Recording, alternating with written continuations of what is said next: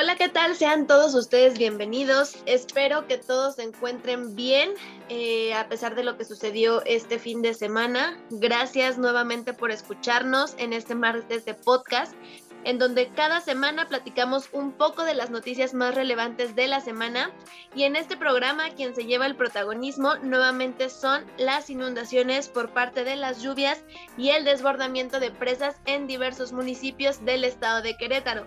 Además, estaremos hablando sobre la brecha educativa entre escuelas particulares y públicas. Mi nombre es Úrsula Sánchez y al lado de mi compañera Nitzia Pichardo, arranquemos con las noticias. Acaba de llegar 124 metros cúbicos sobre segundo la derivadora en este momento. En este momento. Este, hay que activar ya la evacuación. Por favor, apóyenme a activar la evacuación con los de CTM, FTQ para la rueda, los nogales, este, manantiales. Y vamos a comenzar a avisarle por patrullas. Ahorita lo reporto al C4 eh, a todos los fraccionamientos que están al costado del río. Hoy se inunda San Juan. Gracias Úrsula y ahora vamos a comenzar.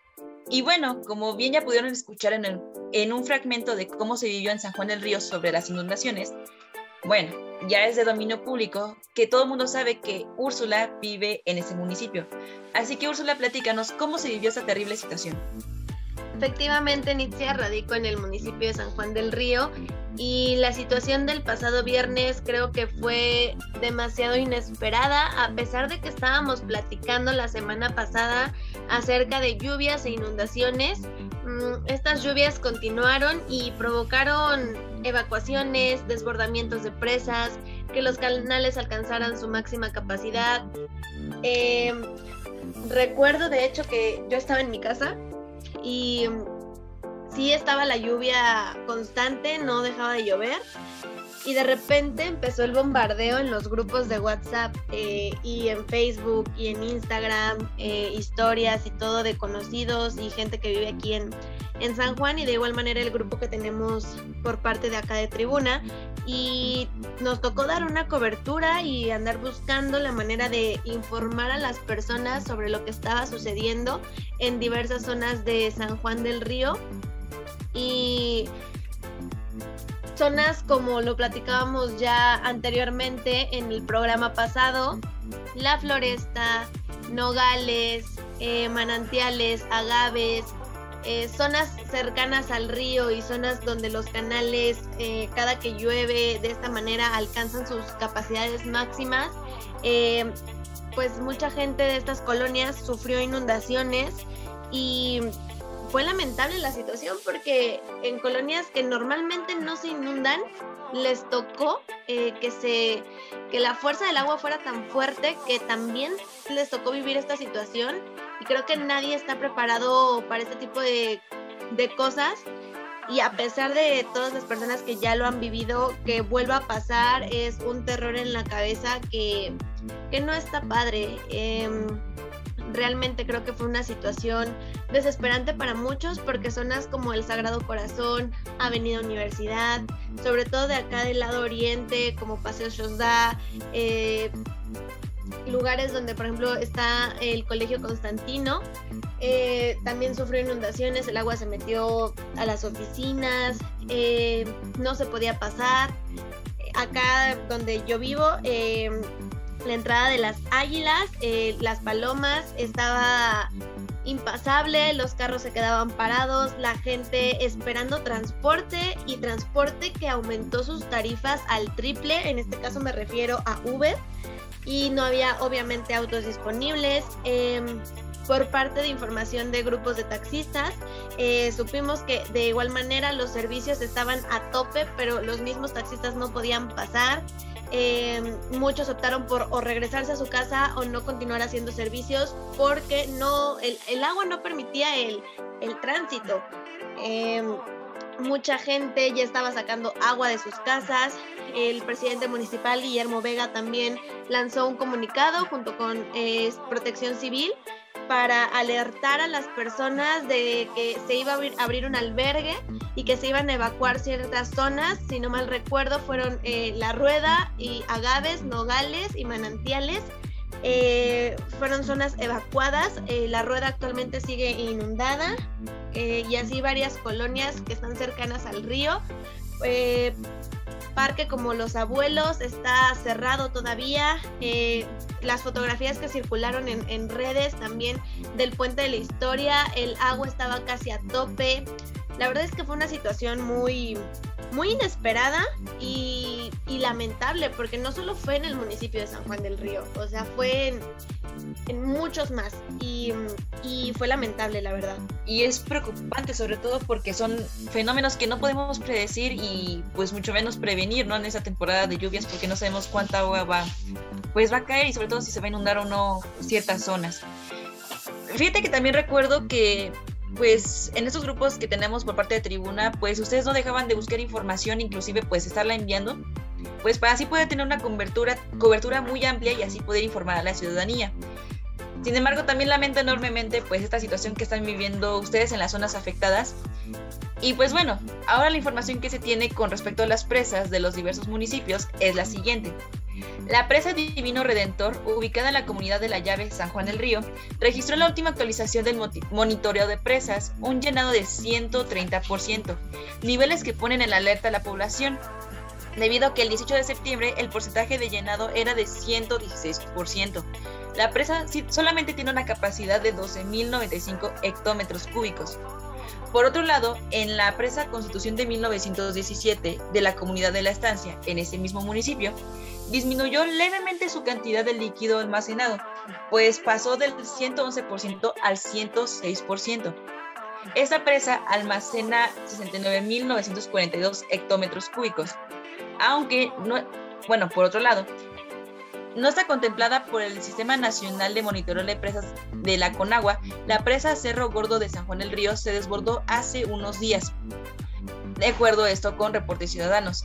Y en el caso de Amelco de Bonfil, la presa de San Ildefonso registró durante el segundo fin de semana de septiembre un porcentaje de 101% el 19 de septiembre, que este incrementó en un 1% más.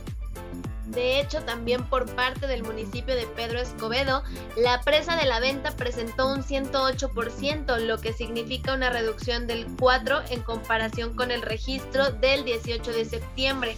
En cambio, la presa El Centenario de Tequisquiapan había registrado el 98% de su capacidad, pero el domingo 19 de septiembre superó casi en un 30% del total su capacidad de almacenamiento, por lo que hubo un lamentable desbordamiento y las autoridades tuvieron que evacuar a la población de todas las zonas aledañas.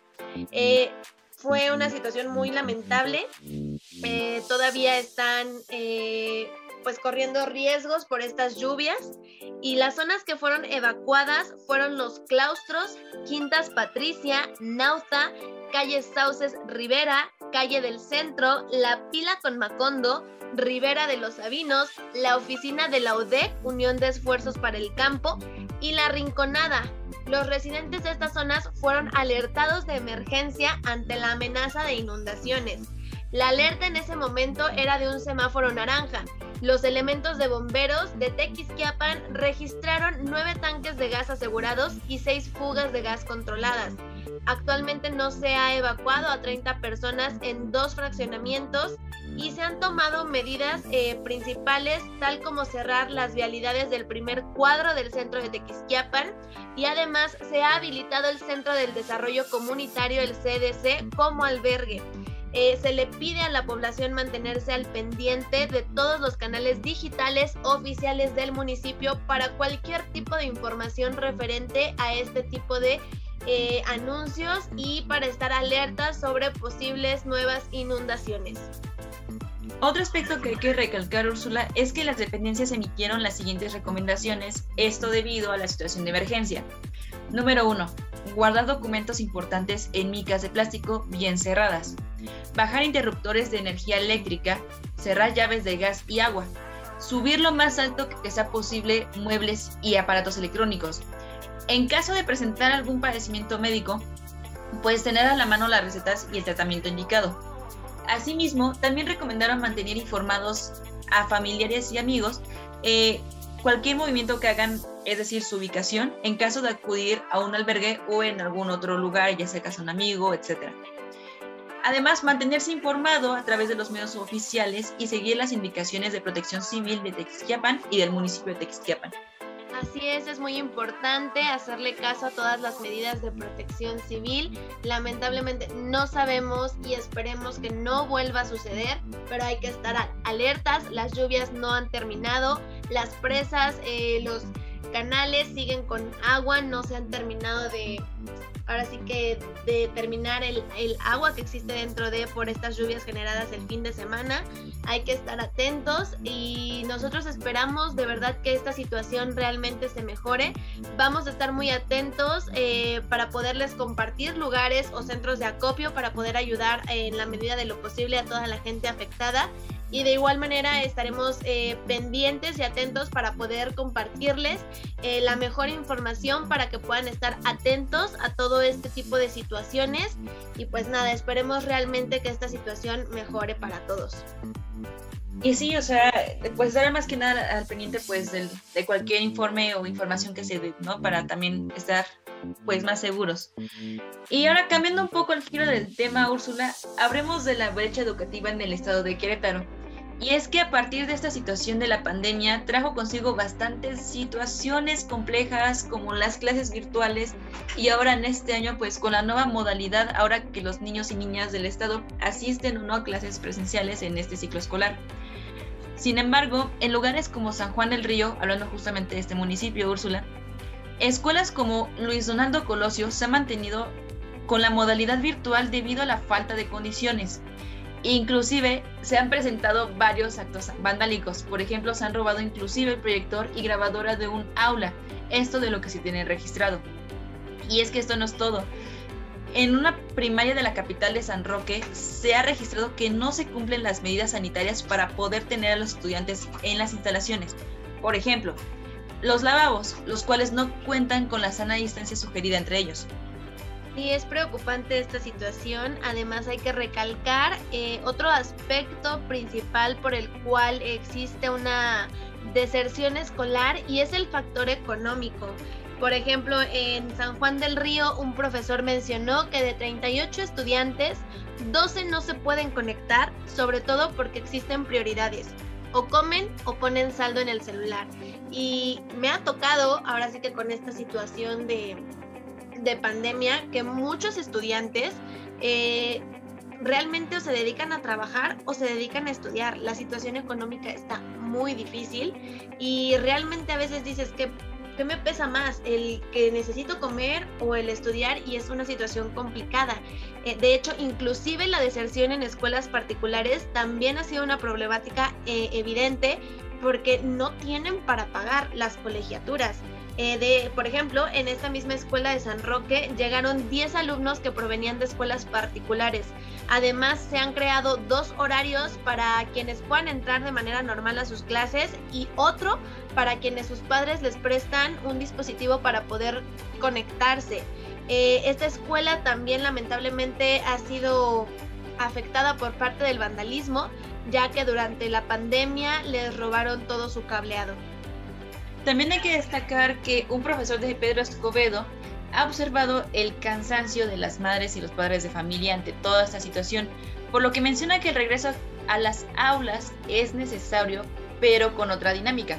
Por ejemplo, dos horas de presenciales y dividir los grupos para evitar aglomeraciones. Además, hablando de robos justamente en este municipio, pues en esta escuela de este profesor hubo un intento en una escuela, pero lograron darse cuenta a tiempo y no se llevaron nada pero pues para prevenir a que suceda, un futuro atraco, soldaron puertas y ventanas de esta misma escuela. Es lamentable la situación eh, a lo que te lleva el, el no tener dinero. Entendemos que la situación es desesperante, pero el afectar al prójimo creo que nunca va a ser la solución. Y algo sumamente diferente está sucediendo en las escuelas particulares.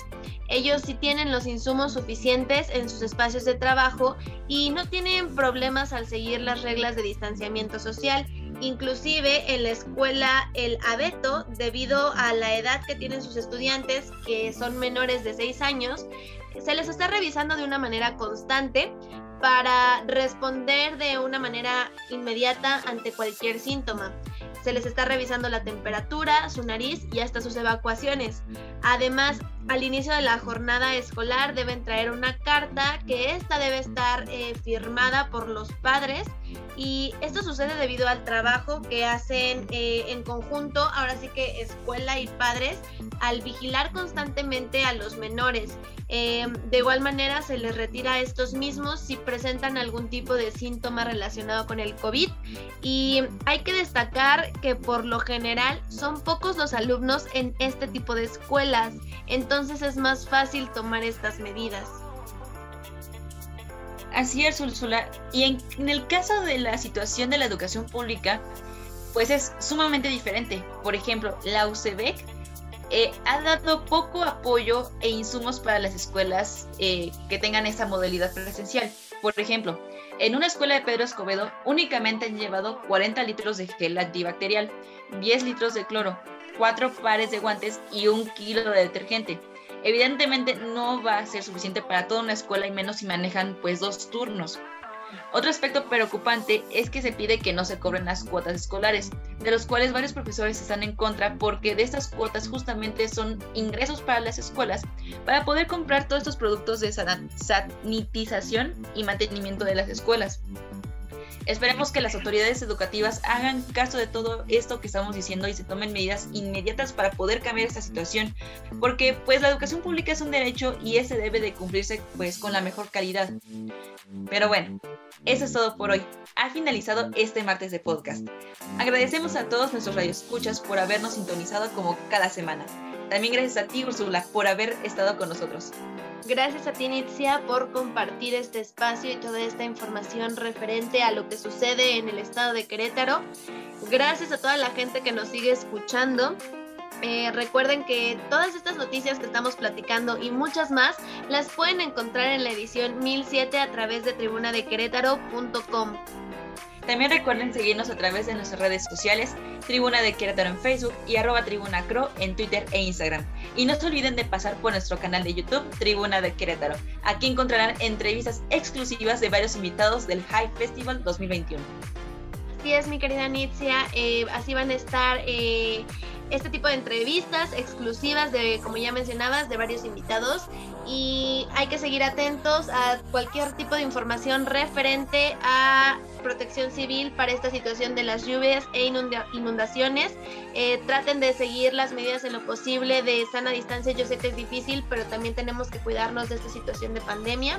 Es importante y estamos atentos eh, para poder compartir cualquier tipo de información para poder ayudar.